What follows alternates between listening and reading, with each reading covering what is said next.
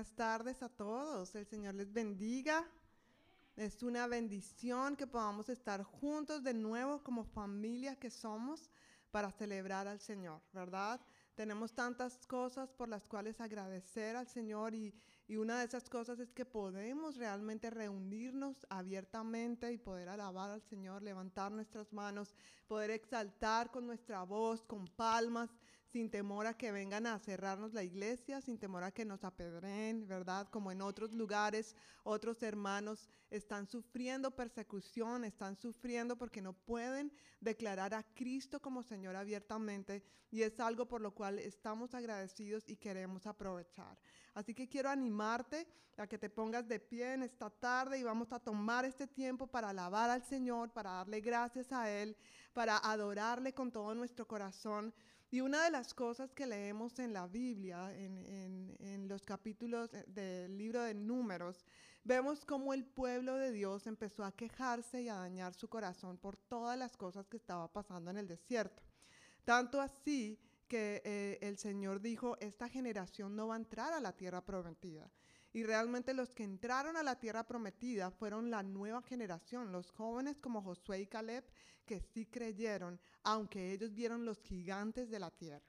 Así que yo quiero que nosotros nos concentremos hoy en ser como esa generación. Esto no tiene nada que ver con edad, ¿sí?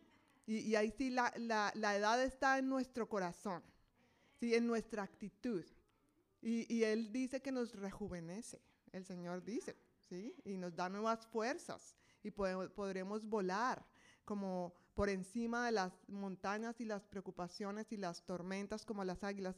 Así que es la actitud de poder ver esos gigantes vencidos en el nombre de Jesús, que en vez de quejarnos seamos una generación que alaba al Señor, que exalta al Señor, que le da la honra y el honor que Él merece, porque solamente Él es Dios. Amén. Entonces quiero que nos centremos en buscar la presencia de Dios en esta tarde, en declarar su presencia en nuestras vidas y ser esa generación que canta y exalta el nombre de Dios. Amén. Entonces quiero animarte a que levantes tu voz allí donde estás y le des gracias al Señor y que con tus propias palabras tú puedas levantar tu voz y decir, que Él es grande, que Él es digno, que Él es Dios y que no hay nadie como Él. Así que te adoramos, Señor. Queremos que nuestra alabanza suba como olor fragante delante de tu trono, Señor. Te alabamos y te exaltamos, no solamente por lo que tú haces, Jesús, sino por lo que tú eres, un Dios de milagros, un Dios de amor, un Dios de grandes misericordias, un Dios de segundas oportunidades, un Dios de restauración. Así que hoy, Señor, queremos decidir ser esa generación que decide alabarte, bendecirte y exaltarte, Señor, por sobre todas las cosas. Y no una generación que se queja, no una generación que se desanima, sino una generación que cobra fuerzas en ti, en tu espíritu. Te alabamos y te exaltamos, Señor, porque solo tu amor nos llena, solo tu amor nos anima a seguir adelante, Señor. Gracias por tu abrazo, gracias por tu palabra de ánimo, gracias Señor por tu perdón, gracias Señor por tu gracia, Señor. Te adoramos y te exaltamos en el nombre de Jesús. Amén, amén. Tu amor, tu amor me enseña a danzar a celebrar con el corazón y con danzas daremos gracias. Tu gloria enseña a gritar, a levantar tu nombre, oh Dios, y con gritos te damos la gloria. Es el desbordar de un libre corazón y hoy te vemos Dios. Callar es imposible, es el desbordar de un libre corazón. Y hoy te vemos Dios.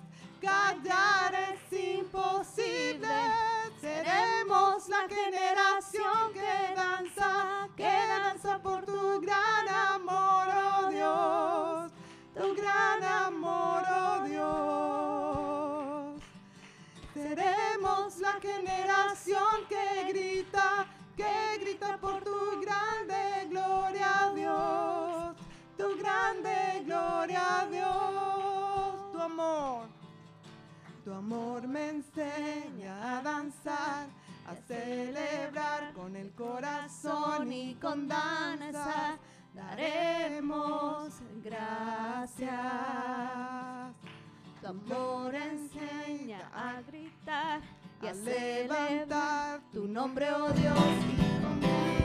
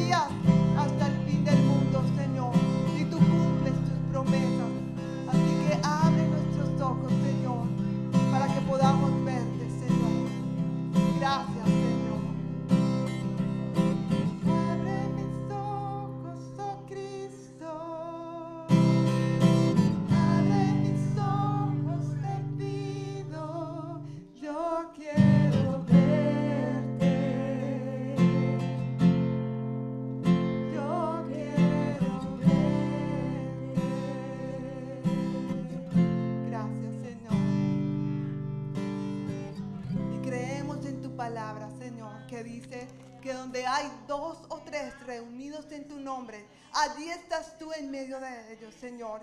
Creemos que aunque nuestros ojos físicos no puedan verte, tú estás aquí, Señor. Tú estás aquí. Y decidimos, Señor, disponernos para sentir tu presencia en esta tarde, en el nombre de Jesús. Así que quiero invitarte que allí donde tú estás, puedas cerrar tus ojos y puedas declarar la presencia de Dios en tu corazón, sobre tu vida en este momento. Quizás te sientas abrumado o abrumada en esta tarde. Te sientes enfermo, cansado. Quiero pedirte por un momento que cierres tus ojos y deja que el Espíritu Santo te ministre en esta tarde. La presencia del Señor está aquí en medio de nosotros. Y Él quiere darnos la libertad para que tú puedas expresar tu corazón. Pero también que simplemente en silencio permitas que el Espíritu Santo te llene. Llene tu necesidad en este momento. Levanta tus manos y sientes la libertad y di, Señor, te entrego esta situación, te entrego esta tristeza, te entrego cualquier cosa que te esté acosando en este momento, que puedas ponerlo y rendirlo delante de Dios, que puedas alabarle con toda libertad que puedas recibir lo que Él tiene para darte en este momento. Aleluya, gracias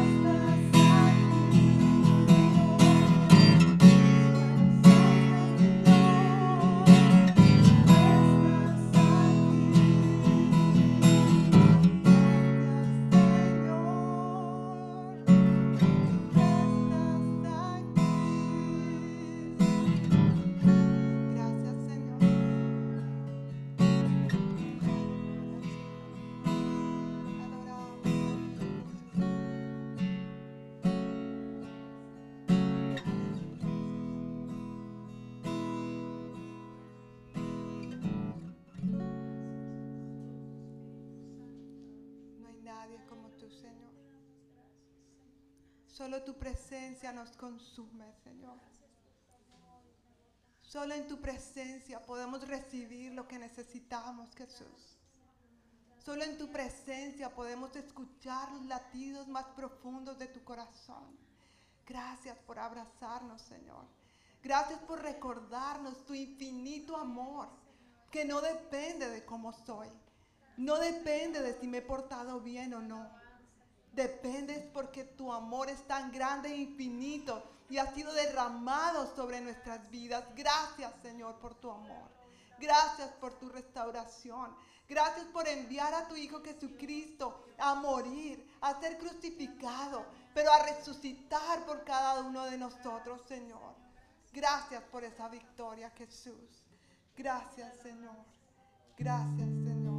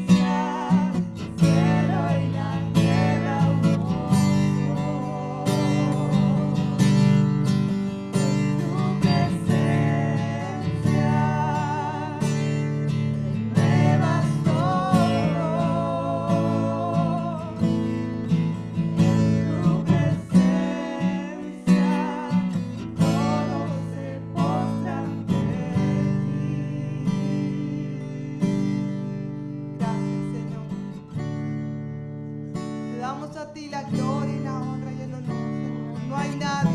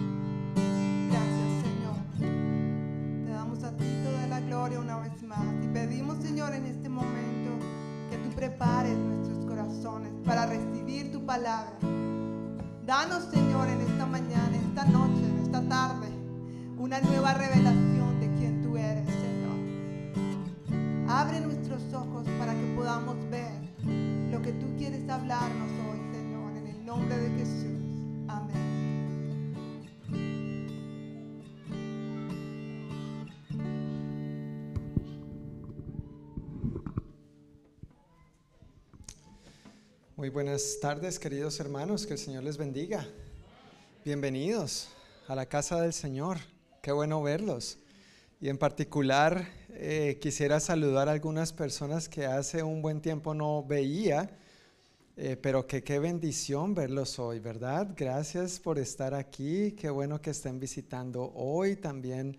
Por ahí vi a Javier, Javier, ya es que con esos reflectores no te veía, Javier y Joana y el bebé, bienvenidos de nuevo. Qué bueno que podamos estar aquí para ser renovados por el Señor, ¿verdad? Ser renovados en el Señor y ser renovados por el Señor. Como cantábamos en su presencia, estamos consumidos por Él, en su presencia todo es renovado, en su presencia somos hechos nuevos, en su presencia recibimos nuevas fuerzas. Y si tú te has sentido cansado, agotado, con pensamientos preocupantes, pues Dios está para renovarte también. Amén. Dios está para renovarnos, ayudarnos, bendecirnos en esas dificultades o en esos momentos de cansancio que experimentamos. Antes de que los chiquitines pasen a su clase de escuela dominical, quisiera compartir solamente un par de anuncios que tenemos para hoy. Uno es recordar que este próximo viernes que viene, noviembre 5 a las 7 de la noche, tenemos nuestra habitual reunión mensual de oración que llamamos tan solo una hora. Durante este año, el primer viernes de cada mes, hemos estado llevando a cabo una reunión de oración mensual que se llama tan solo una hora y es literalmente por una hora, de 7 a 8 de la noche. Entonces, si tú has venido y de pronto por alguna razón has dejado de venir, todavía en noviembre y en diciembre tendremos esta reunión. Fue una meta que nos propusimos a principios de año, cuando eh, tomamos los primeros días de oración y ayuno, y luego para dar seguimiento, para dar continuidad a estas peticiones de oración, hemos estado orando mensualmente por esto, pero también es un tiempo para orar los unos por los otros y poner delante del Señor nuestras vidas y las diferentes necesidades que tenemos. Oramos por la ciudad, por la nación y pues sería muy chévere que nosotros como iglesia perseveremos en orar de acuerdo a la voluntad de Dios y en lo que el Señor nos ha llamado a, orar, a interceder también. Entonces este viernes que viene a las 7 de la noche en el salón de aquí abajo, L1, tendremos esta reunión de oración. Y el segundo anuncio que tengo para compartir tiene que ver con nuestra clase de membresía. Quiero recordar, retomando una vez más, en la Iglesia del Noroeste tenemos dos clases. Una se llama Introducción a la Iglesia del Noroeste y otra se llama Membresía en la Iglesia del Noroeste. Y en el transcurso de este año hemos estado dando un mes una, otro mes la otra, un mes una, otro mes la otra. La intención de esta clase es conocer más acerca de la iglesia de la que somos parte. Por los últimos dos años hemos pasado por muchísimos cambios hay una nueva temporada que estamos viviendo, hay diferentes maneras de cómo estamos haciendo las cosas. Obviamente lo que creemos, cómo hacemos, que está basado en la palabra de Dios, eso no cambia, por supuesto, pero sí es bueno que como congregación estemos todos en la misma página, especialmente si tú estás sirviendo o estás interesado en servir o si estás considerando la iglesia del noroeste como tu iglesia, esta clase es para ti. El mes pasado, entonces, si tú tomaste la clase de introducción, pues en este mes que viene, noviembre 12, el viernes noviembre 12 de 7 a 9 de la noche, también en el salón de abajo, L1, tendremos la segunda parte de esta clase que es membresía en la iglesia del noroeste. Y confiando en el Señor, el próximo año estaremos teniendo más oportunidades para volver a tener esta clase. Así que si tú estás interesado, en tomar esta clase, si ya tomaste introducción y ahora vas a tomar membresía, por favor, por favor, mire lo que estoy haciendo aquí, por favor, anotes en la hojita porque tengo que preparar su material. ¿Está bien? Y por supuesto, si nadie se inscribe, pues quiere decir que no tengo que preparar ningún material. Pero si vas a llegar, por favor, déjame saber anotando tu nombrecito, tu correo electrónico y tu número de teléfono para tener tu material preparado de antemano. Sí, en esa clase cada uno recibe un material y quiero estar listo con eso. Mi hermano Hugo, tú me haces el favor de recibirme esta hojita y ponerla en la mesita de afuera para que los hermanos que están interesados al final se anoten. Muchísimas gracias, caballero. Pues con estos anuncios los chiquitines de 3 a 11 años pueden pasar a la clase de escuela dominical con eh, tía Ana Gladys. Hoy la teacher es la tía Ana Gladys con sus dos asistentes. y todos los niños pueden ir a esta clase para disfrutar, ser animados, bendecidos y edificados.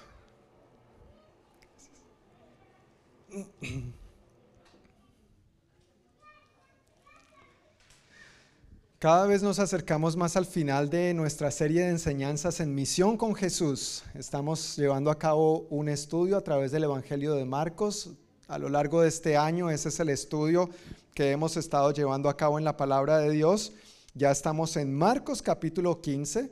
Ya nos falta poquito poquito para concluir. Estamos llegando al capítulo, al final del capítulo 15 y luego estaremos viendo el capítulo 16. Así que si tienes tu Biblia, quiero pedirte que por favor la abras en el capítulo 15 de Marcos y hoy vamos a estar abarcando los versículos 16 al, 10, al 47.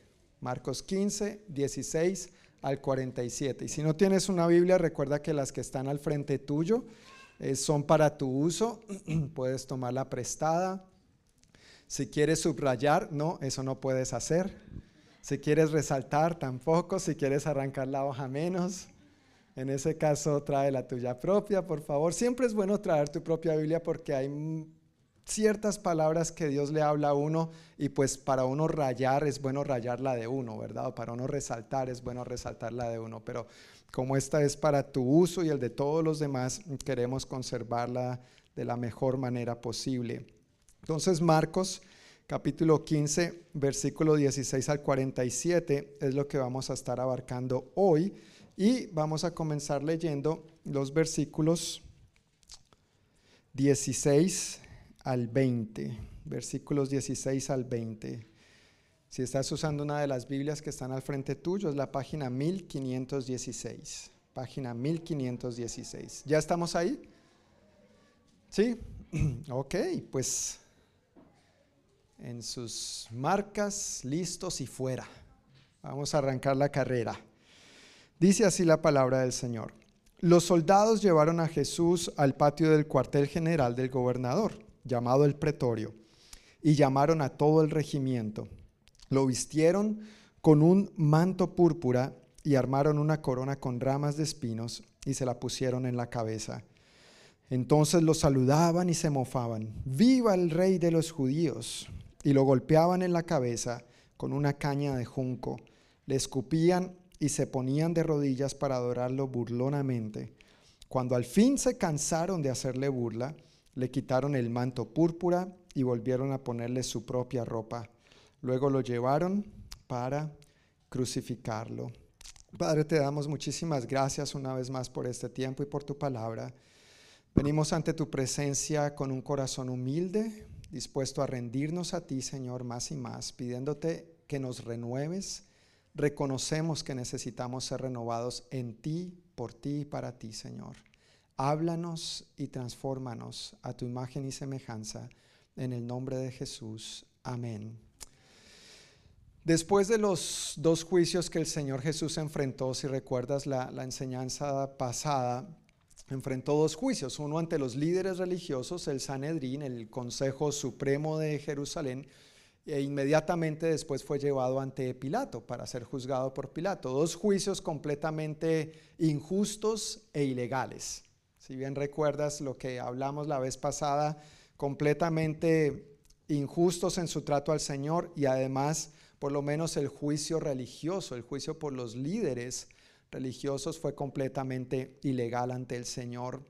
Pero después de esto, como acabamos de ver o como terminamos los versículos aquella vez, el Señor fue entregado para ser azotado y crucificado, pero no sin antes pasar por semejante burla. Como si fuera poco, después de todo lo que había pasado, ahora se burlaban de él, lo escupieron, le golpearon, como si, una, si, la intención era burlarse, una corona de ramas, de paja, de lo que hubiera tenido a la mano hubiera sido suficiente, pero no, tenía que ser una corona de espinas. Y encima con esa corona le golpeaban, ¿no es cierto? Con, el, con esta caña, con esta vara que según Mateo le habían dado como cetro. Como era un rey, pues tome su cetro y con ese mismo cetro le daban. O sea, imagínate el dolor y el martirio para el Señor.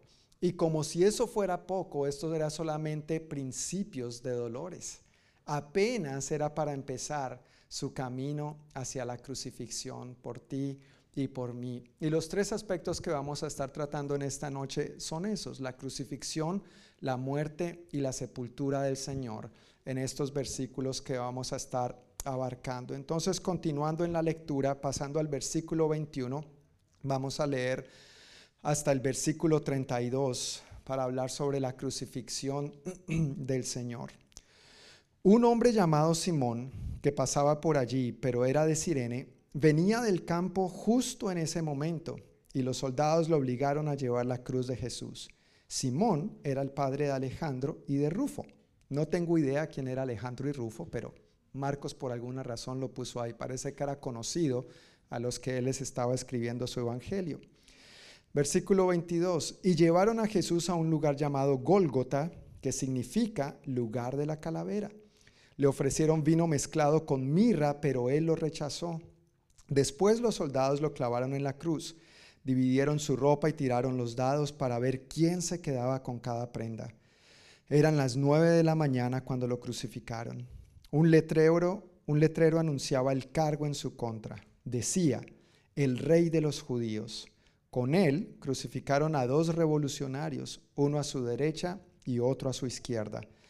La gente que pasaba por allí gritaba insultos y movía la cabeza en forma burlona.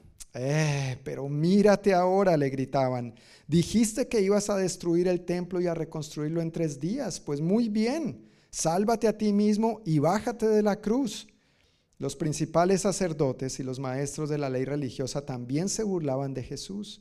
Salvó a otros, se mofaban, pero no puede salvarse a sí mismo que este Mesías, este Rey de Israel, baje de la cruz para que podamos verlo y creerle.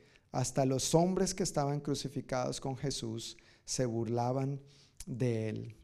Qué triste, ¿verdad? Y qué doloroso. Este pasaje está lleno de, muchísimo, muchísima información. Podríamos entrar en detalles de muchísima índole al respecto es muy rico en el cumplimiento de escrituras del Antiguo Testamento que hablaban proféticamente acerca de lo que el Mesías habría de padecer por nosotros. No voy a tratar de entrar tanto en detalles al respecto, pero sí quiero ir algunos versículos por versículos resaltando algunos aspectos que son importantes entender para tener el contexto de lo que esto implicó. Al ver la situación que se presenta, recordemos que Jesús venía de una semana ajetreada la semana de la Pascua. Había empezado hacía una semana en la entrada triunfal o lo que conocemos como el Domingo de Ramos. ¿Recuerdan? Estuvo tuviendo unos debates ahí con los líderes religiosos. Ellos estaban buscando oportunidad para eh, matarlo, para ejecutarlo. Por fin llegamos al jueves, donde él celebra la, lo que conocemos como la última cena con sus discípulos. Y mientras está en esa última cena, se destapa la bomba. Jesús dice, uno de ustedes me va a entregar, uno de ustedes me va a traicionar. Luego de esa cena va a orar y su aflicción y su angustia eran tal que los evangelios nos dicen que sudaba como grandes gotas de sangre. Inmediatamente después de esto lo arrestaron, sus discípulos huyeron, mientras oraba se le quedaron dormidos. Y toda esa noche estuvo en vela mientras lo juzgaban injusta e ilegalmente. A primera hora del viernes, 6 de la mañana, lo entregan a Pilato, quien lo manda a azotar, no cariñosamente, para nada cariñosamente. Y por supuesto no había comido ni tomado una gota de agua. En su corazón a este punto el Señor ya estaba empezando a experimentar lo que era llevar sobre él el pecado de la humanidad. Tus pecados y los míos, los que hemos cometido, los que estamos cometiendo y los que vamos a cometer, los de todos los seres humanos del pasado, del presente y del futuro. Y a estas alturas, por supuesto, físicamente hablando, después de todo esto, el cuerpo del Señor estaba debilitado y ya no podía cargar ese madero ya no podía cargar ese leño horizontal que les imponían cargar hacia su propia cruz donde los iban a crucificar. Así que en camino se cruza este hombre llamado Simón de Sirene, entra en escena y le piden los soldados, o lo obligan más bien los soldados, ellos tenían el derecho de obligar a cualquiera a, a que cargara la cruz porque Jesús mismo ya no podía con ella. Qué imagen tan tremenda, la de Simón de Sirene ayudando a Jesús. Ahora, si este Simón era nacido en Sirene, Sirene era una ciudad al norte de África, entonces es de raza negra, lo cual es bien interesante y nos muestra el amor de Dios por la humanidad y la disposición de Dios para el mundo entero. Otros piensan que este Simón era judío, pero que vivía en Sirene, pero sea cual sea la razón, la imagen tan asombrosa de esto es del Creador recibiendo ayuda de su criatura. Del Creador recibiendo ayuda de su criatura. Del Todopoderoso siendo atendido, siendo ayudado por un simple mortal. De Él pudiendo parar ese sufrimiento ahí mismo y decir no más, estuvo dispuesto a que su criatura le ayudara.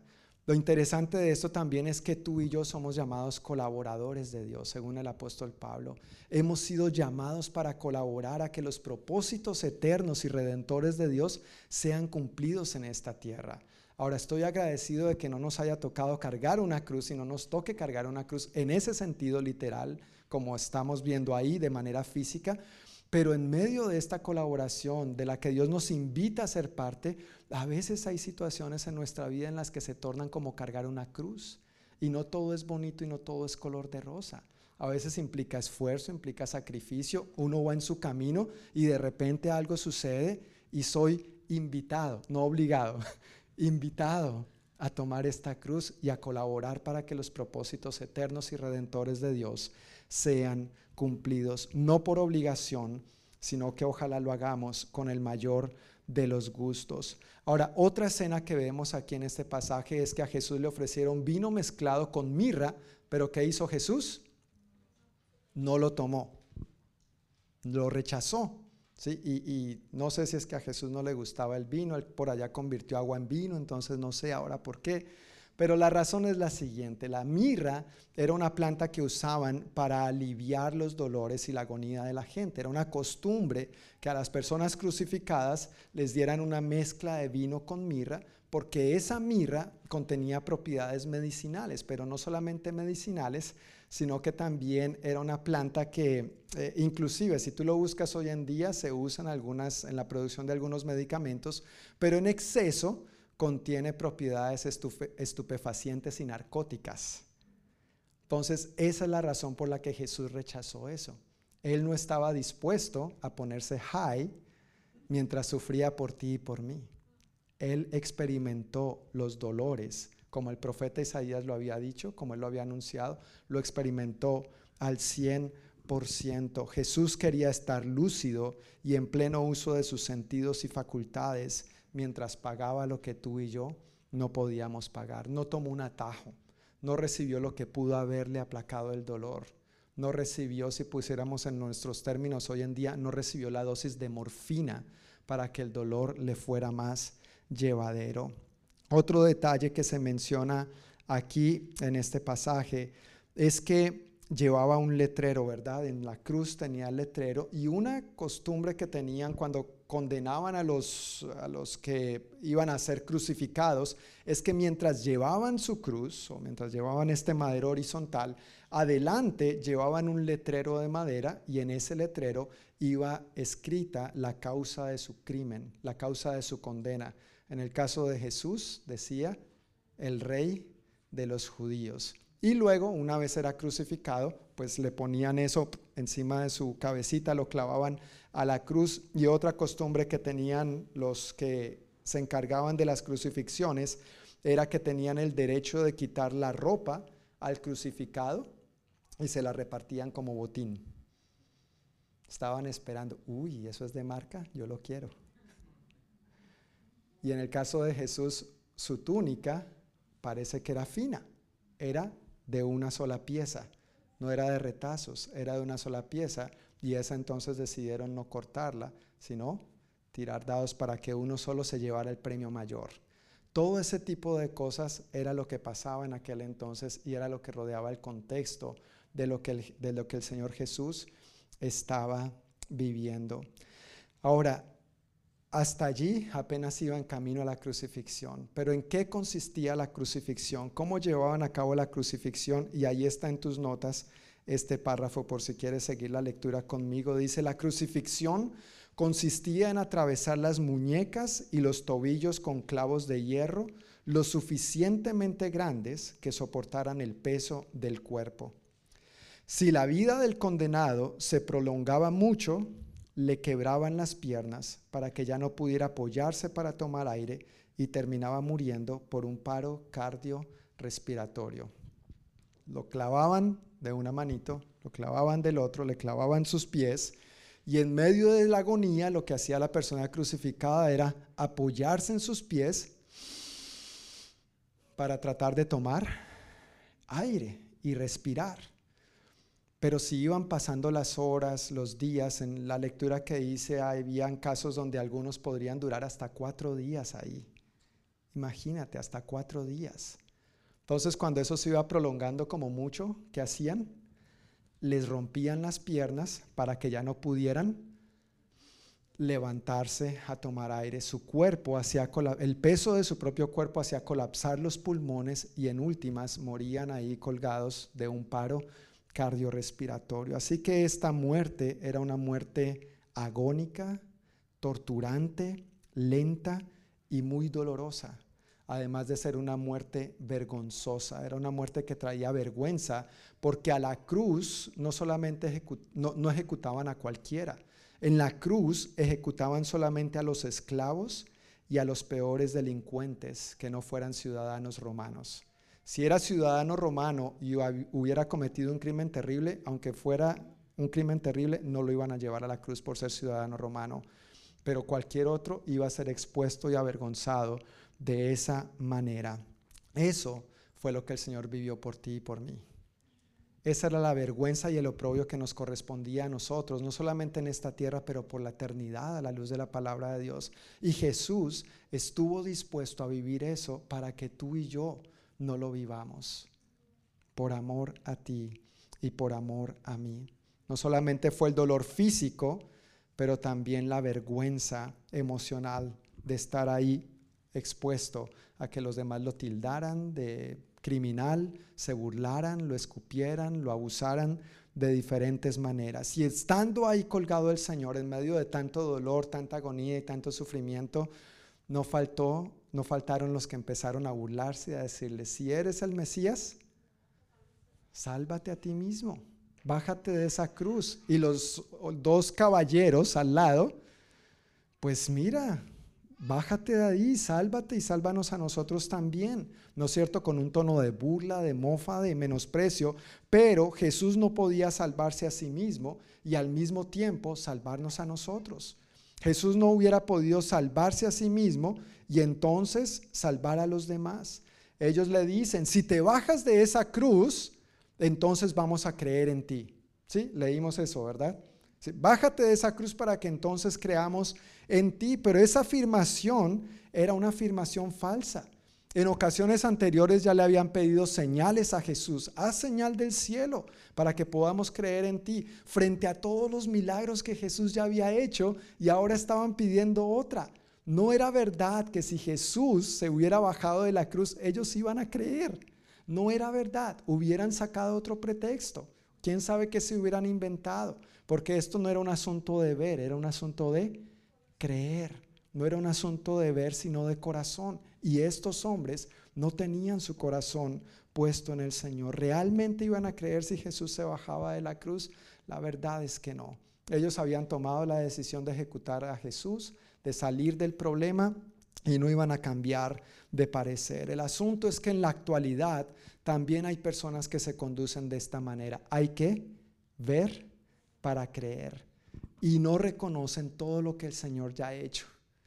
Toda la creación, dice la Biblia, es testimonio del Creador. Todo lo que Dios nos ha dado es testimonio de su cuidado para nosotros. La misma vida es un regalo de Dios para nosotros. Pero muchos están esperando que Dios parece que abra los cielos y que se escuche una voz audible diciendo, ven a mí, o yo no sé qué están esperando. Y están simplemente esperando ver milagro tras milagro para creer. Pero bíblicamente, aunque claro, los milagros son un instrumento de Dios para que creamos y nos aferremos más a Él.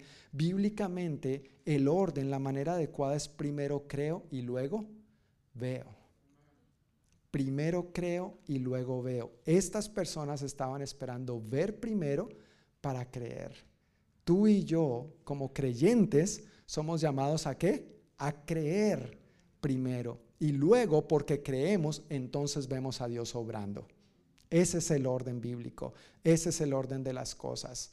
Así es como debe funcionar y ese es el orden. ¿Cómo te conduces tú y cómo me conduzco yo en nuestra vida con el Señor? Estamos continuamente pidiéndole más señales para creer.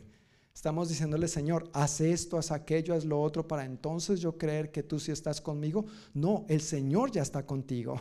Amén, porque el Señor ya está con nosotros, entonces podemos apelar a su bondad, podemos apelar a sus promesas y estar con la saludable expectativa de que Él entonces va a obrar y nos va a poder permitir ver. No funciona al contrario. Debemos conducirnos por fe, no por vista, como nos instruye el apóstol Pablo. Ahora, en el caso de estos dos eh, malhechores que estaban crucificados con Jesús, a estos los conocemos popularmente como ¿qué? Ladrones, ¿verdad? Sí. Popularmente los conocemos como ladrones, ¿no es cierto? Ah, y los dos ladrones que estaban crucificados con Jesús. Y algunas traducciones de la Biblia usan esa palabra. Pero hay un dato interesante que tal vez no, no sabías. Y es que el robo no era considerado por la ley romana un delito que ameritara la pena capital. O sea, por robarse algo a alguien no lo iban a condenar a, semejante muerte, a, la silla eléctrica de la época, la cruz, ¿sí? no lo iban a condenar a eso por robarse algo. Así que la palabra en realidad que está usando, que usan los evangelios para referirse a estos hombres son criminales o bandidos o malhechores. Eh, básicamente esas, criminales o bandidos o malhechores, indicando que habían cometido un serio crimen que ameritara realmente la crucifixión. No estaban ahí solamente porque se habían robado algo o tratando de justificar el pecado porque hubieran robado por necesidad. No, realmente habían cometido algo y muy probablemente había sido un acto de, insurrección contra el gobierno romano. Por eso la palabra que usa aquí es dos revolucionarios. Dos revolucionarios habían sido crucificados con Jesús. Pero estos bandidos, este par de bandidos, al igual que el resto de la gente, se estaban burlando de Jesús. Imagínate esa escena. Bájate Jesús y bájame a mí. No que eres el Hijo de Dios, no que eres el Mesías, no que hiciste milagros, no que sanaste, no que libraste, no que esto, no que aquello, no que lo otro. Y empezaron con este tono, este par de bandidos, al igual que el resto de la gente. Pero por el Evangelio de Lucas sabemos que uno de los dos, ¿qué pasó? Clamó al Señor. Después uno cambió, permitió que su corazón cambiara, se arrepintió y pidió ayuda al Señor. ¿Y qué le contestó el Señor? Te aseguro que hoy mismo estarás conmigo en el paraíso. Y tú sabes, esa escena eh, nos ilustra muy bien lo que es la gracia y el perdón de Dios, el amor eterno de Dios. Y esa es la posición en la que todo ser humano se encuentra frente a Dios. Hay los que van a estar de un lado tal vez burlándose, tal vez otros no, pero ignorando al Señor. Y otros, aunque tal vez en algún momento de su vida se hayan burlado o hayan negado a Cristo, o hayan refunfuñado de Cristo, llega el punto donde el corazón cambia y deciden arrepentirse y poner su confianza en el Señor. Ambos criminales, pero, pero los dos con respuestas diferentes ante el Señor. Toda la humanidad estamos en la misma posición, también somos culpables. Independientemente de lo que sea, somos pecadores. Pero hay dos maneras de responder al Señor. Voy a ignorar, me voy a burlar o voy a permitir que Jesús cambie mi corazón y me voy a volver a Él. Me voy a volver a Él. ¿Con cuál de los dos criminales te identificas tú? ¿Con cuál de los dos tú quieres seguir el ejemplo? Y mira bien mi pregunta. No estoy diciendo, ¿te identificas con los criminales? Porque criminales somos pecadores somos. Estoy afirmando, mi pregunta más bien es, ¿con cuál de los dos te identificas? ¿Cuál ha sido tu actitud hacia el Señor? Por supuesto, yo sé que la mayoría aquí y porque he escuchado su propio testimonio, hemos respondido al mensaje del llamado de arrepentimiento de nuestros pecados y hemos depositado nuestra fe y confianza en el Señor y nuestra vida ha empezado un cambio maravilloso y radical mientras hemos caminado por Él. Pero aún a veces mientras seguimos caminando con el Señor, estando al lado de Él, podríamos todavía tener actitudes que nos podrían desviar, que nos podrían desanimar, que nos podrían hacernos perder o naufragar en nuestra fe, que nos podrían estar esperando hacer ver señales con el ánimo de creer cuando simplemente el Señor nos dice, te aseguro que hoy mismo estarás conmigo en el paraíso. Ese ladrón no se bajó, no fue bajado de la cruz. Ese ladrón no vio ningún milagro ahí, pero una vez ese ladrón partió de esta tierra, ¿en dónde estaba? En el paraíso. Qué mayor milagro que ese. Qué mayor bendición, qué mayor regalo que ese. Y mientras nosotros estamos en esta tierra tenemos que tener nuestra esperanza bien puesta en que nos espera algo mejor. Esta tierra es pasajera. Peregrinos y extranjeros, dice el apóstol Pedro, ¿correcto? Es el apóstol Pedro, ¿verdad? Peregrinos y extranjeros somos en esta tierra. Pero tengamos nuestra mirada y nuestra confianza puesta en Jesús versículos 33 al 41, volviendo a Marcos capítulo 15, nos hablan de la muerte de Jesús y dicen de la siguiente manera. Al mediodía, la tierra se llenó de oscuridad hasta las 3 de la tarde. Luego, a las 3 de la tarde, Jesús clamó con voz fuerte, Eloi, Eloi, lema sabactani, que significa, Dios mío, Dios mío, ¿por qué me has abandonado? Algunos que pasaban por allí entendieron mal y pensaron que estaba llamando al profeta Elías. Uno de ellos corrió y empapó una esponja en vino agrio, la puso sobre una caña de junco y la levantó para que él pudiera beber. Esperen, dijo, a ver si Elías viene a bajarlo. Entonces Jesús soltó otro fuerte grito y dio su último suspiro. La cortina del santuario del templo se rasgó en dos, de arriba abajo. El oficial romano que estaba frente a él, al ver cómo había muerto, exclamó, este hombre era verdaderamente el Hijo de Dios. Algunas mujeres miraban de lejos, entre ellas María Magdalena, María la madre de Santiago el menor y de José, y Salomé. Eran seguidoras de Jesús y lo habían cuidado mientras estaba en Galilea.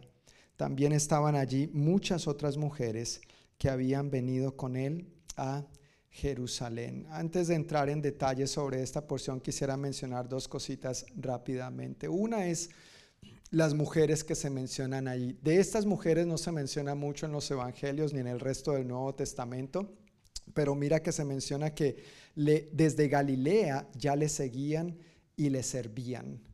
Y la palabra que viene a mi mente al ver esta lectura y al leer sobre estas mujeres y en el momento tan crítico en que se encontraban es fidelidad, mujeres fieles. Recuerda que los discípulos habían huido.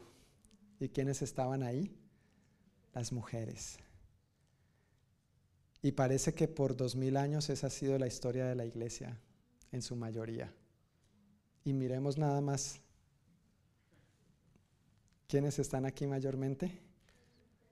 Mujeres, ¿no es cierto? Y a veces hay esa mentalidad machista, pecaminosa y mundana de que eso de Dios y eso de la iglesia es para mujeres.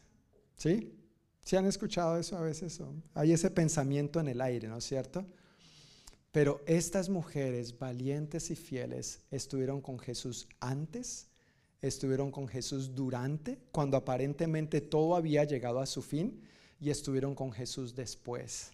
Como vamos a ver, si esas mujeres no se hubieran quedado después, no hubieran sido testigos de la resurrección. Hermanos, permanezcamos fieles en el Señor para no perdernos lo que Él quiere hacer en nosotros y a través de nosotros. Amén. Fieles, fieles como estas mujeres. El otro aspecto interesante que se menciona aquí, antes de entrar en detalle sobre otros más a profundidad, es que el velo del templo se rasgó en dos. ¿Y cómo se rasgó? De arriba abajo, no de abajo para arriba. Y esto tiene sus implicaciones. Esto daba a entender que no había sido rasgado por mano de hombres, sino por quién? Por Dios mismo. Fue de arriba para abajo. Esto daba a entender que con la muerte de Jesús quedaba abierto el acceso libre al lugar santísimo. Lo que esa cortina dividía era el lugar santo del lugar santísimo. Y al lugar santísimo solamente podía entrar el sumo sacerdote una sola vez al año. Era exclusivo. Ahora Jesús está diciendo, todos tienen acceso a mí, todos tienen acceso al trono de la gracia. De acuerdo al libro de Hebreos, que lo explica maravillosamente bien este asunto del sacerdocio y las leyes ceremoniales y cómo Jesús vino a dar eh, cumplimiento y poner fin a eso, Hebreos lo explica claramente. Ahora tenemos libre acceso no es el privilegio de uno solo, de un sumo sacerdote, tú, yo, cualquiera en cualquier parte del mundo, a cualquier hora y en cualquier lugar tenemos este libre acceso al Padre. Eso es un privilegio que Jesús ganó para nosotros. Y lo otro que representaba este velo rasgado es que el sacerdocio levítico y toda la ley ceremonial de aquel entonces habían llegado a su fin. Jesús cumplió con todo lo que los sacrificios debían cumplir y Él lo hizo una vez y para siempre. Ya no, hay necesarios, ya, no es necesario ningún otro sacrificio. Ya todo ahora es por la gracia de Dios. Tú y yo no tenemos que sacrificar nada. Y por más que nos implicara cierto sacrificio en nuestra vida, no se va a igualar al sacrificio de Jesús por ti y por mí. Es por gracia, no por obras, no por sacrificios. Podría ser otra traducción, para que nadie se gloríe, como nos dice el apóstol Pablo en su carta a los Efesios capítulo 2.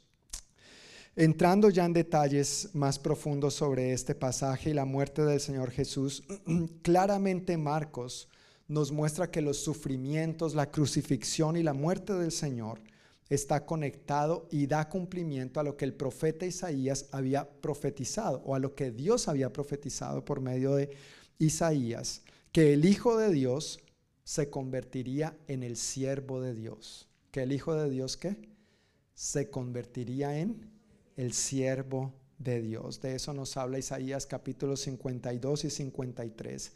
Y entendiendo que la muerte, como dije hace un momento, la muerte de cruz era algo que era reservado para los peores criminales y para los esclavos solamente, o, o siervos, pues no es una coincidencia que Jesús, el siervo de Dios, haya sido traicionado por 30 piezas de plata, que era el precio por el que se vendía un esclavo en aquel entonces. A veces cuando la gente habla de que lo de Jesús es un invento y es puro cuento y la Biblia está llena de contradicciones, mira, habría que tener una mente muy astuta y muy creativa para entrelazar todo esto y que llegara al mismo punto todo lo que el Antiguo Testamento escribió acerca del Mesías y cómo todo se cumplió tan puntualmente en Jesús y por medio de Jesús, eso no tiene, eso no tiene un hilo humano, eso tiene un hilo divino. Esa es la divinidad de Dios, que desde un principio pensó en ti y en mí para no dejarnos abandonados y perdidos por la eternidad. No es coincidencia que Jesús era el siervo entregado a una cruz y que anteriormente hubiera sido, días antes, hubiera sido entregado perdón, la noche anterior hubiera sido traicionado por 30 piezas de plata. Ahora, después de haber descrito todo lo que implicaba la crucifixión y esa muerte tan tan cruel, gracias, tan cruel, tan de tanta tortura y de tanta agonía, uno se pregunta por qué tenía que morir Jesús y por qué tenía que morir así. No podían simplemente matarlo de otra manera, no había otra forma. Ahora recordemos la oración de Jesús en Getsemaní. Padre, si es posible, pasa esta copa, este trago amargo de mí. Señor, yo, yo no quiero tomar esta copita de vino, no la quiero tomar. Pero que no se haga mi voluntad, sino la tuya. Claramente no había otra manera. Y la Biblia está llena de razones por las cuales Jesús tenía que morir y tenía que morir de esa manera. Muchas razones contiene la Biblia. Podemos leerlo desde Génesis hasta Apocalipsis. Entonces esa tarea te la dejo a ti. Pero por ahora quiero resumirlo, quiero condensarlo solamente en algunos aspectos que quiero mencionar sin entrar en detalles sobre cada uno de ellos. Pero ¿por qué Jesús tenía que morir? ¿Y por qué morir de esa manera? Porque la paga del pecado es la muerte. Romanos 6:23.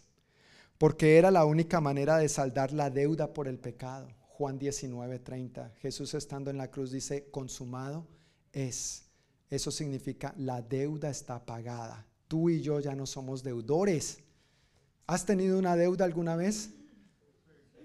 Ok, a los que sí, los que no, pues sepan que las deudas, eso quita el sueño, eso preocupa, eso angustia. ¿Sí o no? Pues hermanos, esta deuda es una deuda que uno le quitaría el sueño porque se trata de la eternidad. Y esa deuda Cristo la pagó por nosotros. ¿Por qué Jesús tenía que morir y morir de esa manera? Porque al ser colgado en la cruz, Él cargó sobre sí la maldición de nuestras fechorías, según Gálatas 3:13. Porque sin derramamiento de sangre no hay perdón de pecados, según Hebreos 9:22. Porque la vida está en la sangre, según Levítico 17:11. Porque era necesaria la sangre de un cordero, el cordero de Dios que no tiene pecado ni mancha, según Primera de Pedro 1:19.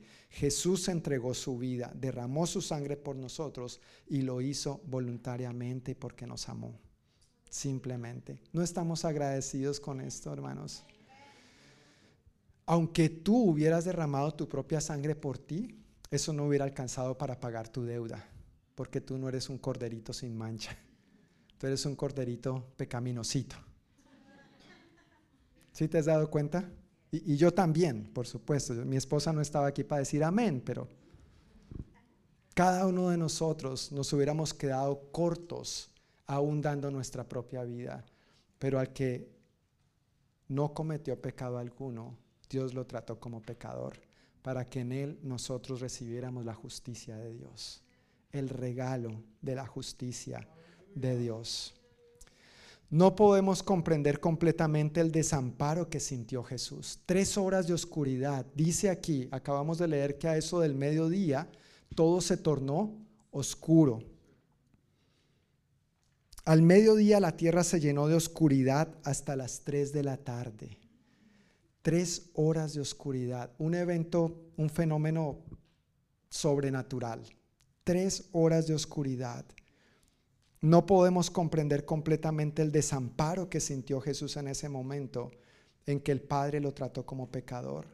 Esa desolación, esa agonía, esa sensación de abandono, el estar separado del Padre y que el Padre apartara su rostro de él, fue el dolor y el sufrimiento más grande para Jesús. No fue tanto el dolor físico, indudablemente debió haber sido grande, pero Jesús nunca estuvo separado del Padre. El Padre nunca le había dado la espalda para nada. El Hijo y el Padre son uno y por primera vez Jesús estaba experimentando lo que era estar separado de su Padre. Imagínate la, la, agonía. Él experimentó en esas tres horas que el Padre escondió de él el rostro. Algo, debe ser algo insoportable. Debe ser algo que no tiene punto de comparación. Por más que haya un dolor físico, ese dolor en su espíritu, ese quebrantamiento en su corazón. ¿Dónde estás, papito? ¿Dónde estás? Y luego vemos que clama, ¿por qué me has abandonado? ¿Por qué me has desamparado? Estudiando para este mensaje y leyendo el comentario de un gran comentarista bíblico, eh, Matthew Henry, eh, describe muy bien lo que Jesús pudo haber experimentado en esas tres horas. Y quiero leerlo textualmente porque lo dice, mejor dicho, no pudiera estar escrito. Dice así Matthew Henry en su comentario, debemos notar la diferencia entre el Getsemaní y el Gólgota. En el huerto de Getsemaní, Jesús tiene un Dios que le oye y le fortalece.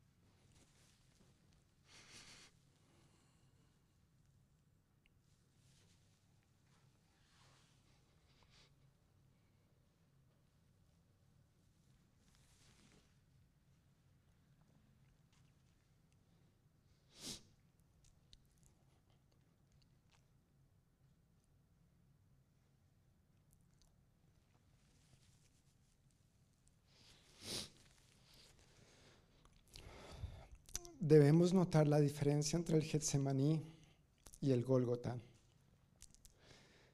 En el huerto de Getsemaní,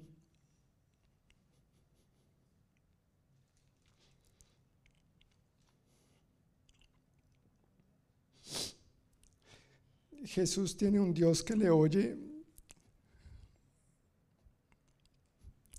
y lo fortalece. En el Gólgota, este Dios parece haberle dado la espalda.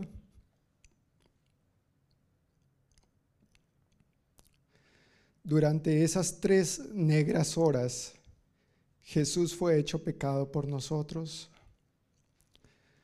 fue hecho maldición por nosotros, y así Dios le volvió completamente la espalda.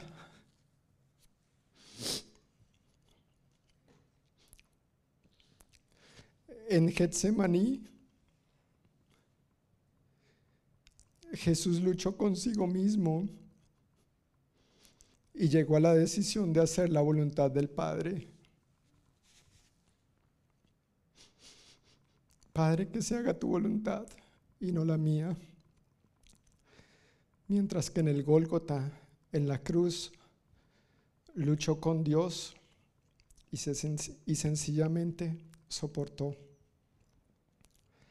Él clama a Dios con su fortaleza moribunda y ya no ve en él al Padre, porque un muro de separación se ha levantado entre el Padre y el Hijo a causa del pecado del mundo, a causa de tu pecado y a causa del mío. Y la maldición que ahora pesa sobre el Hijo. Jesús tiene sed de Dios, pero Dios se ha alejado. No es el Hijo quien ha dejado al Padre, sino el Padre quien ha dejado al Hijo. El Hijo clama al Padre y el Padre no le responde.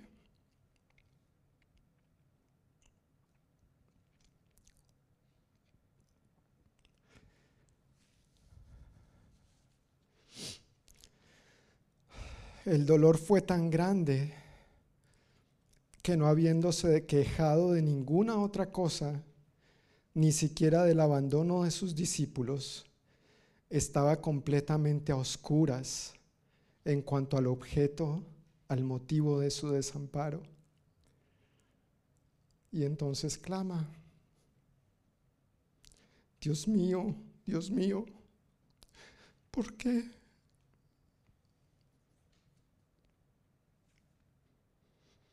¿Por qué me has abandonado?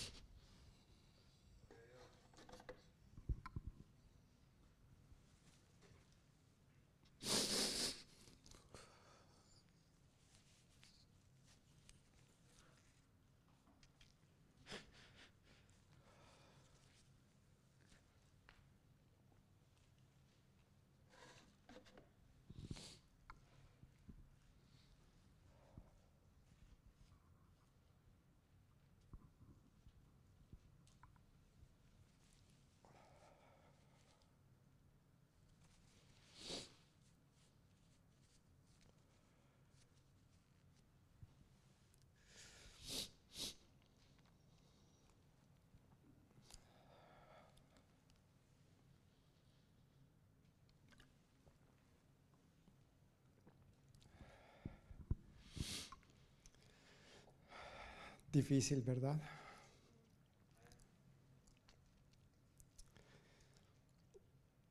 Y sin embargo Jesús siguió adelante. No se echó para atrás. No podía sacarte a ti y a mí de su corazón y de sus pensamientos. Gracias Señor. Gracias Señor. Dios mío, Dios mío, ¿por qué me has abandonado? El texto original no dice por qué, dice para qué. ¿Para qué me has abandonado? Y, aunque es doloroso y realmente conmueve y quebranta esto mi corazón, también tengo que reconocer que esa, esa pregunta de Jesús, ¿para qué me has abandonado? La respondes tú y la respondo yo. Tú somos la respuesta de para qué el Padre abandonó a Jesús en ese momento. Ahora, nosotros no desperdiciemos esa oportunidad, no desaprovechemos ese regalo de gracia. Aferrémonos a Él, vivamos en Él, por Él y para Él. No hay nada mejor que vivir en Dios, por Dios y para Dios. Después de todo lo que Él sufrió, vivió y pagó por ti y por mí, ¿cómo darle la espalda? Ya le experimentó por un momento el abandono del Padre. ¿Por qué nosotros habríamos de abandonarlo? ¿Por qué habríamos de negarlo con nuestras acciones, con nuestros pensamientos o nuestras decisiones, en lugar de más bien invitarlo a ser parte de todas las áreas de nuestra vida? ¿Por qué? Esa pregunta nos puede hacer sentir desolados, abandonados, no tenidos en cuenta. Suena más a reclamo y a exigencia, mientras que ¿para qué? nos ayuda a poner la mirada en el Señor y confiar en Él aunque no entendamos todo lo que Él está haciendo. Hay momentos en los que no entendemos lo que el Señor está haciendo. ¿Te ha pasado? Señor, acudimos a Él diciendo, Señor, ¿por qué? Y más bien deberíamos preguntar, ¿para qué? Y un día vamos a mirar atrás y habremos dicho, valió la pena. No entendí, no entendía, tal vez sigo sin entender, pero gracias Señor que aquí estamos, por tu gracia, por tu amor y por tu misericordia. Versículos 42 al 47. Para ver esta última parte, tiene que ver con la sepultura de Jesús. Todo eso sucedió el viernes, el día de preparación, anterior al día de descanso. Al acercarse la noche, José de Arimatea se arriesgó y fue a ver a Pilato y pidió el cuerpo de Jesús. José era miembro honorable del Concilio Supremo y esperaba la venida del reino de Dios. Pilato no podía creer que Jesús ya hubiera muerto, así que llamó al oficial romano y le preguntó si ya había muerto. El oficial lo confirmó, así que Pilato le dijo a José que podía llevarse el cuerpo. José compró un largo lienzo de lino, luego bajó el cuerpo de Jesús de la cruz lo envolvió en el lienzo y lo colocó en una tumba que había sido tallada en la roca. Después hizo rodar una piedra en la entrada. María Magdalena y María, la madre de José, vieron dónde ponían el cuerpo de Jesús. Leer lo que los cuatro evangelios dicen sobre José de Arimatea nos ayuda a tener un, panorama más amplio sobre este personaje también. Mateo, por ejemplo, dice que José era un hombre rico de Arimatea que se había convertido en discípulo de Jesús. José de Arimatea era qué? Un discípulo de Jesús. Lucas nos dice que José era un hombre bueno y justo, que era miembro del Concilio Supremo judío, pero no había estado de acuerdo con la decisión y las acciones de los otros líderes religiosos. Era de la ciudad de era de la ciudad de Judea llamada Arimatea y esperaba la venida del reino de Dios. Así que José era de este grupo de líderes religiosos del Concilio Supremo de Jerusalén que habían condenado a Jesús a la muerte, pero no había estado de acuerdo con eso. Y Juan dice que José de Arimatea había sido un discípulo secreto de Jesús. Mire, eso de los agentes secretos no es nuevo. Y a veces eso pasa en la iglesia también. Hay agentes secretos. Nadie sabe que son cristianos, solo ellos mismos. Nadie, nadie podría sospechar de que siguen a Cristo, ¿no es cierto? Pero este José de Arimatea, así dice Juan. Tú lo puedes leer en Juan 19, 38, 39. Dice literalmente, había sido un discípulo secreto de Jesús y entre paréntesis aclara, por temor a los líderes judíos. Hay cosas que a veces nos llenan de temor y entonces no nos paramos firmes delante de nuestras convicciones y pidió permiso a Pilato para bajar el cuerpo de Jesús. Cuando Pilato concedió el permiso, José fue a buscar el cuerpo y se lo llevó. Lo acompañó Nicodemo, el otro agente secreto. El hombre que había ido a ver a Jesús de noche. ¿Recuerdan esta historia? Cuando Nicodemo acude a ver a Jesús de noche y es a Nicodemo donde Jesús da esta tremenda declaración, que de tal manera amó Dios al mundo para que todo aquel que en él crea no se pierda, mas tenga vida eterna. Es a Nicodemo en ese encuentro nocturno donde nadie lo pudiera ver, porque recuerda, era un agente secreto. Pero tú y yo no tenemos que ser así. Amén. Gracias. Aquí en Marcos entonces nos encontramos con que este José de Arimatea se arriesgó y fue a ver a Pilato y pidió el cuerpo de Jesús. José era miembro honorable del Concilio Supremo y esperaba la venida del reino de Dios. En otras traducciones de la Biblia, como la Reina Valera la Nueva Traducción Viviente, en lugar de decir se arriesgó, dice que vino y entró osadamente a Pilato. Se atrevió a presentarse ante Pilato. Ese se arriesgó, entró osadamente, se atrevió. En griego indica que José se esforzó para atreverse. A él le implicó un esfuerzo ir ante Pilato para pedir el cuerpo de Jesús. Él sabía lo que le podía haber pasado a él también. Y aún así lo hizo. Otra manera de traducir eso es que José se armó de valor para ir a pedirle a Pilato el cuerpo del Señor. Hasta donde podemos observar, de acuerdo a lo que los evangelios nos dicen de José de Arimatea y de Nicodemo un poquito, ellos fueron discípulos secretos de Jesús, pero mira lo interesante, tomaron una posición pública y valiente cuando nadie más la tomó. Cuando a Pedro había dicho, hasta la muerte, Señor, y apenas tuvo la oportunidad, salió corriendo, ¿no es cierto?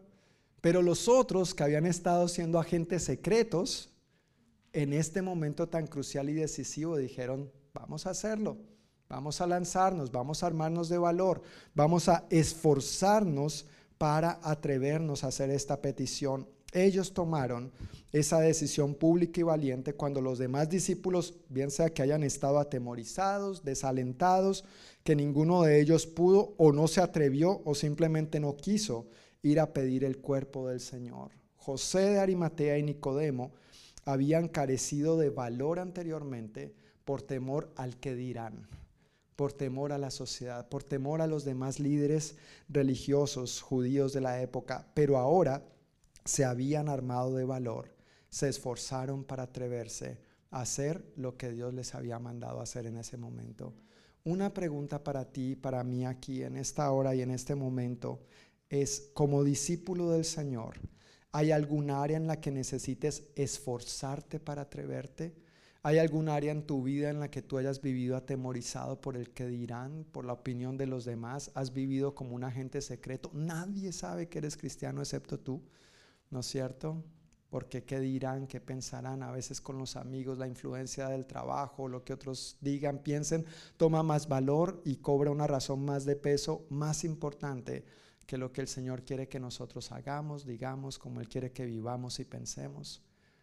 ¿Hay algún área de tu vida como discípulo, como discípula del Señor, en la que en este momento necesites esforzarte para atreverte, en la que en este momento necesites armarte de valor, como se armó José de Arimatea en ese momento y dio un giro a su vida? El Señor está contigo. El Señor está contigo para dar esos pasos de fe, para tomar esos pasos de valentía. Tú no estás solo, tú no estás sola. El Espíritu Santo habita en ti y en su Espíritu tienes el poder para ser el discípulo que Dios ha planeado que tú y yo seamos. Amén. No tenemos que vivir bajo este secretismo dentro de nuestro caminar con el Señor.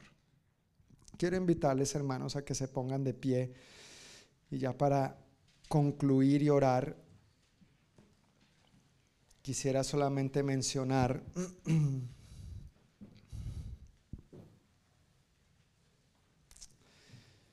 haciendo alusión a lo que el apóstol Pablo nos dice en su carta a los, a los Colosenses, capítulo 1, versículo 16 y 20. Quisiera mencionar que por Él, hablando de Jesús, el apóstol Pablo dice, por Él todas las cosas fueron creadas y por Él subsisten, por Él, por medio de Él, para Él. Tú y yo fuimos creados en Él, por Él y para Él. Todas las cosas subsisten gracias a Él. Él es el creador. Y allí, en esto que hoy acabamos de ver, de leer y de aprender, allí estaba el dador de la vida dándose voluntariamente a la muerte. Allí estaba el creador, tu creador y el mío, dándose, entregándose por nosotros, sus criaturas. ¿Por qué? No, ¿para qué? Para que hoy tú y yo tuviéramos la puerta abierta de reconciliación con el Padre. No hagamos que esa puerta de reconciliación sea en vano. Amén. Vivamos en el Señor, vivamos por el Señor, vivamos conociéndole más, vivamos anhelando amarle más, vivamos anhelando creciendo más en Él, no solamente para tener más información o más conocimiento acerca del Señor, pero para vivir en esa plenitud de vida que Él nos ha prometido. Yo he venido para darles vida y dárselas en abundancia. Ya tú y yo no tenemos que vivir ese calvario, ya tú y yo no tenemos que vivir ese martirio, tú y yo no tenemos que vivir esa tortura. ¿No estamos agradecidos por eso? Gracias Señor, gracias Señor. Pero de ti y de mí en cierta parte depende, claro, está el factor divino. Jesús ya lo hizo todo en la cruz. Pero en últimas, tú y yo tenemos la última palabra en ese sentido. ¿Rendiré yo mi corazón por completo a Dios? ¿Rendiré yo toda mi vida por completo a Dios? ¿O seguiré yo aún como creyente empecinándome en hacer mi voluntad? Acudiendo a Jesús solamente para que me salve en ciertas áreas y en ciertos momentos de mi vida, bajo ciertas situaciones y circunstancias, pero en otras no. El capitán del barco sigo siendo yo. Mira, no hay salvación si no hay señorío el paquete viene completo. Jesús es Salvador, pero en ese paquete Jesús es Señor también. Y a Él tenemos que rendirle todo. Hagamos de lo que Él hizo algo que valga la pena. Amén. Padre amado, te damos muchísimas gracias por tu palabra y te damos gracias, Señor, con un corazón humilde y profundo agradecimiento. De verdad, te damos las gracias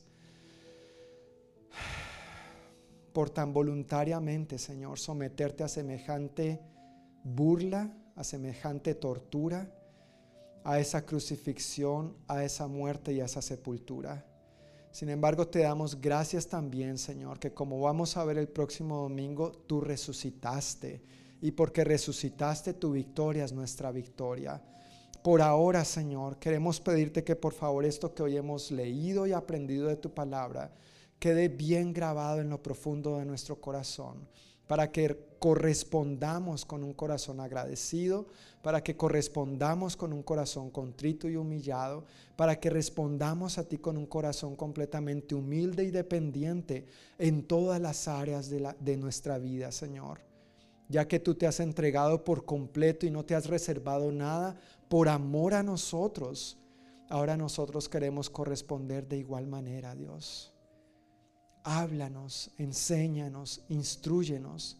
Y yo pido, Espíritu Santo, que en este momento tú muestres y ministres a cada uno esas áreas en las que nosotros tenemos que aprender a rendirnos más a ti y vivir, Señor, como tú quieres que vivamos, honrándote en todo, siendo como aquellas mujeres de las que no se habla mucho, pero siendo fieles antes, durante y después, siendo como este José después de que se armó de valor y dio un giro a su vida, Señor. Así queremos vivir nosotros también. En cuanto a los dos bandidos, queremos seguir el ejemplo de aquel que se arrepintió y entonces vio. Nosotros no vivimos por vista, sino que vivimos por fe. Decidimos creer y porque creemos, Señor, sabemos que hemos de ver tu poder y tu gloria obrando en nosotros y por medio de nosotros, no solamente en esta tierra, pero en ese maravilloso lugar que tú ya has ido a preparar para nosotros. Gracias, Padre, que mientras esperamos este momento, tú has prometido, Señor, que habías venido para darnos vida y para darnosla en abundancia. Nosotros queremos disfrutar de esas bendiciones, pero ello requiere que nosotros nos alineemos más y más con tu voluntad para nosotros, que como hemos dicho tantas veces, de acuerdo a tu palabra, esa voluntad es buena, es agradable y es perfecta, Señor. Gracias Dios por tu martirio, gracias por tu muerte por nosotros. te honramos, te bendecimos. Tú eres el Cordero de Dios que de verdad quitas el pecado del mundo. ¿Quién, si no solamente tú, pudo haber cumplido lo que las escrituras habían profetizado acerca de ti? para que hoy nosotros estuviéramos reconciliados con el Padre, para que el velo fuera rasgado y tuviéramos acceso al lugar santísimo con total libertad. Gracias Señor Jesús por tu obra, Señor, en aquel momento. Gracias por tu valentía, por tu esfuerzo, por tu obediencia. Ayúdanos a seguir tu ejemplo, Señor, en todas las áreas y en todos los aspectos de nuestra vida. Pido, Padre, que esta noche nos lleves con bien de regreso a nuestros hogares, que seamos fortalecidos por ti, que tú nos guardes de todo mal y peligro, que nos sigas guardando en buena salud y que nos sigas permitiendo, Señor, experimentar tu gran fidelidad amor y cuidado en todas las áreas de nuestra vida.